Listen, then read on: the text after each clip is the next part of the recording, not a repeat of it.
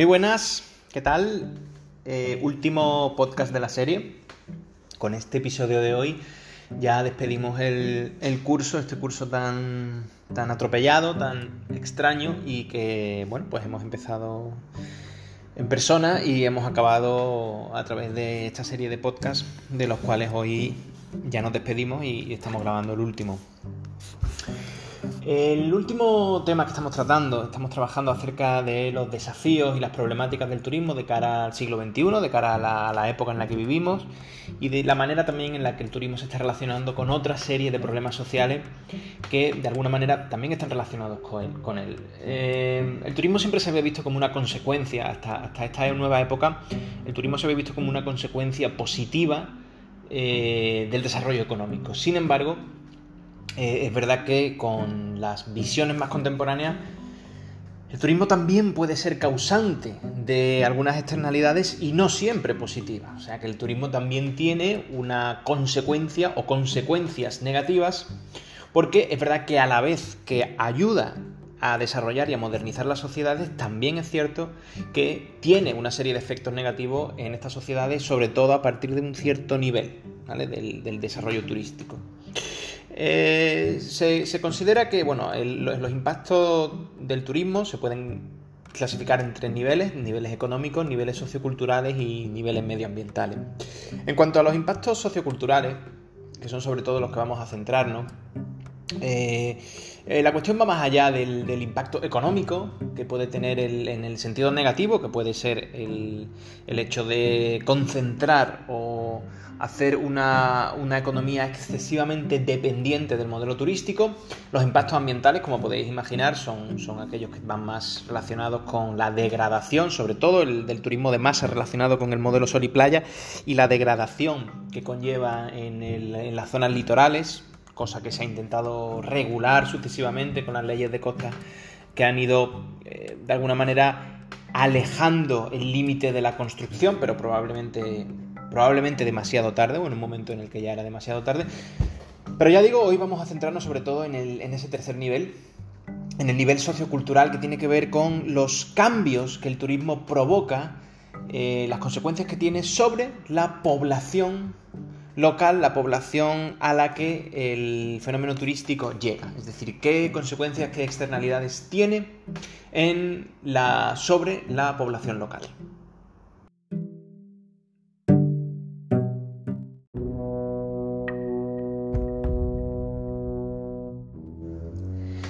Los impactos sobre la población local eh, normalmente eh, tienen que ver con el consumo que realiza la población visitante. ¿eh? Entonces, eh, este impacto en un, primer momento se mide sobre todo con la modificación de servicios públicos y privados que conlleva ese consumo visitante, es decir, la manera en la que la población visitante, al exigir o al demandar una serie de necesidades, una serie de servicios particulares por, el, por el, su propia situación, su propia naturaleza de viajero turístico, la manera en la que modifica los servicios en un primer momento públicos, en un segundo momento privados. Es decir, primero los cambios de normativa, pero también en, siguiente, en un siguiente nivel el cambio, la modificación de la oferta privada que se va adaptando progresivamente a las necesidades turísticas. En este sentido, sería interesante eh, aludir y recuperar aquí la clasificación de Plog de 1977 en la que clasifica dos modelos turísticos o dos, modelos, dos tipologías de, eh, turísticas, pero en este caso no por el motivo principal del viaje, ni por el, ni por el destino, ni por el modo de residencia, sino por el impacto que provoca. Y en este sentido, Plog alude a los turistas alocéntricos y los turistas psicocéntricos. Los turistas alocéntricos son turistas que eh, se, ven más atraídos por los eh, destinos desconocidos, y por lo tanto tienen una visión más respetuosa con la oferta local. Eso hace que tiendan a adaptarse a las normativas públicas y a los servicios públicos locales. Es decir, no necesitan trasladar sus necesidades y sus demandas hacia el destino que van, que van a visitar. Por otro lado,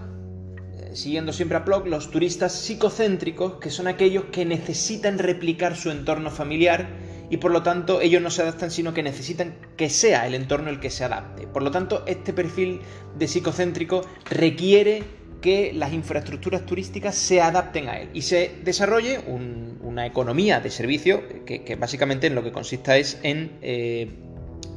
intentar reconstruir o replicar un modelo estándar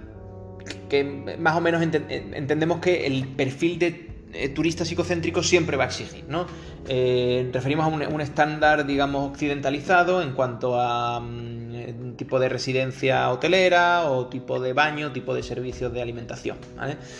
Básicamente, el modelo de hotel-restaurante que ese perfil de turista psicocéntrico siempre va buscando allí donde va, sin que sea capaz o sin que tenga la sensibilidad como para adaptarse a la oferta local de, cada lugar. También siguiendo a Plog, eh, él hace una serie de. establece una serie de impactos. Algunos son eh, positivos, algunos negativos, algunos no son ni una cosa ni la otra, son más bien neutros, pero una serie de impactos en la estructura económica de las economías locales que provoca el desarrollo turístico. Eh, entre, los, entre los elementos que él menciona está la transformación de actividades económicas empresariales, que como ya hemos dicho se va progresivamente adaptando a una oferta turística. Eh, los cambios en la distribución de la riqueza y la desigualdad. Esto es importante porque normalmente el fenómeno turístico tiende a una distribución de la riqueza de mayor concentración en élites locales. Eh, mientras que hay otros modelos económicos que, que ayudan a generar o a desarrollar clases medias, el turismo en general las economías turísticas o excesivamente dependientes del turismo tienden a concentrar la riqueza en las élites, ¿vale? Mm, en este caso sería, digamos, función o sería obligación de la función pública el hacer una redistribución posterior, si no quieres que tu estructura social se vuelva excesivamente desigual, lo cual siempre es problemático. Eh, también un desarrollo de un cierto perfil educativo técnico que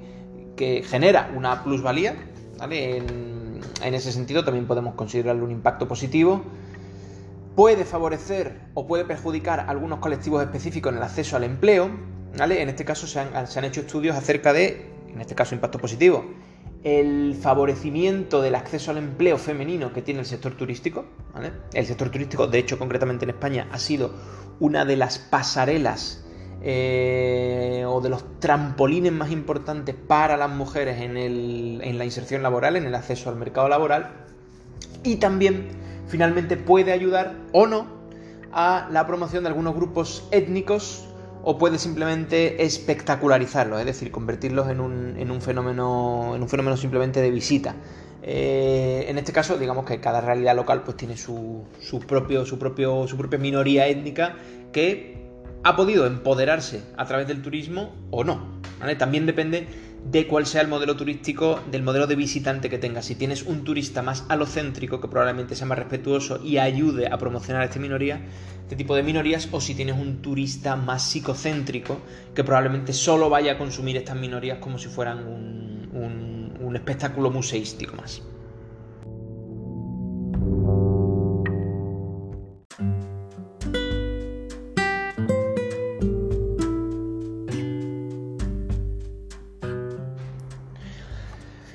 Y en relación al impacto sociocultural, eh, sería interesante aquí rescatar en primer lugar la clasificación, la clásica, el clásico esquema de Doxy, que han repetido diversos autores, Lankar, Monzón, pero que siempre eh, más o menos replican los mismos, los mismos estadios, las mismas etapas en el desarrollo del turismo, desde unos inicios hasta una situación de sobreturismo, overtourism o como queramos llamarlo. Eh, las cinco etapas son una primera etapa de euforia en la que las economías locales, que normalmente están más deprimidas antes del impacto turístico, se ven económicamente muy favorecidas por el desarrollo turístico. En este primer momento el turismo se ve como una solución económica a los problemas de eh, de economías estancadas. Un segundo momento, el primer momento era euforia, un segundo momento, apatía. Aquí el crecimiento se ve un poco ralentizado, el turismo no es el milagro que parecía ser y comienza a haber sospechas sobre el impacto positivo. Sobre todo, las sospechas son que todos los impactos sean positivos, comienzan a aparecer eh, indicios de que también tiene un impacto negativo sobre ciertos elementos socioeconómicos del ámbito local, de la recepción. Tercera fase, irritación. En este caso, claramente, ahí comienza a haber una sobredemanda, los medios son insuficientes, los precios han aumentado y los turistas se han ido alejando de las formas locales, es decir, el turismo se ha vuelto cada vez más psicocéntrico y cada vez es menos respetuoso con esas formas de vida locales y por lo tanto va exigiendo una demanda cada vez más adaptada a sus necesidades y no a las necesidades de la población de origen. Estamos ya en una fase en la que el turismo empieza a ser o empieza a verse sobre todo de una manera más negativa. Cuarta fase, antagonismo. Esta es la fase de mayor crispación, es cuando la irritación es elevada y se le acusa al turismo de causar todos los problemas. Hay que recordar que este esquema de Doxy, que podemos considerar que muy actual, es de los años 70, es decir, que, este esquema ya eh, probablemente casi que podía profetizar algunas de las cosas que está ocurriendo hoy en día en nuestras sociedades por el problema que se ha venido a llamar la turistización. Como ya digo, cuarta fase, antagonismo, ya la situación es de conflicto directo y el turismo es la causa de todos los problemas en una, exageración probablemente injusta con el propio sector. Y finalmente, una quinta fase, eh, eh, que es la de negociación final. Aquí ya, digamos que hay una, apertura de un debate público acerca de qué hacer, cómo adaptar el turismo a las formas de vida locales para, de alguna manera, pues intentar maximizar sus beneficios y minimizar sus impactos negativos. ¿vale? En este sentido, eh, es importante hablar de, bueno, eh, definir un poco el fenómeno de la turistización y, el, impacto que esta turistización eh, está teniendo sobre, sobre grandes, sobre, sobre todo las, principales ciudades, o ciudades grandes y ciudades medianas, principalmente europeas, pero también de otros países occidentales. En este sentido, la crítica eh, de la turistización es, eh, bueno, por una parte, el, poco, la poca interacción, digamos, el, problema de la una oferta excesivamente adaptada al turista y un turista en su mayor, en su mayor parte incapaz de adaptarse a la, a la situación y a las demandas y a las necesidades locales, es decir,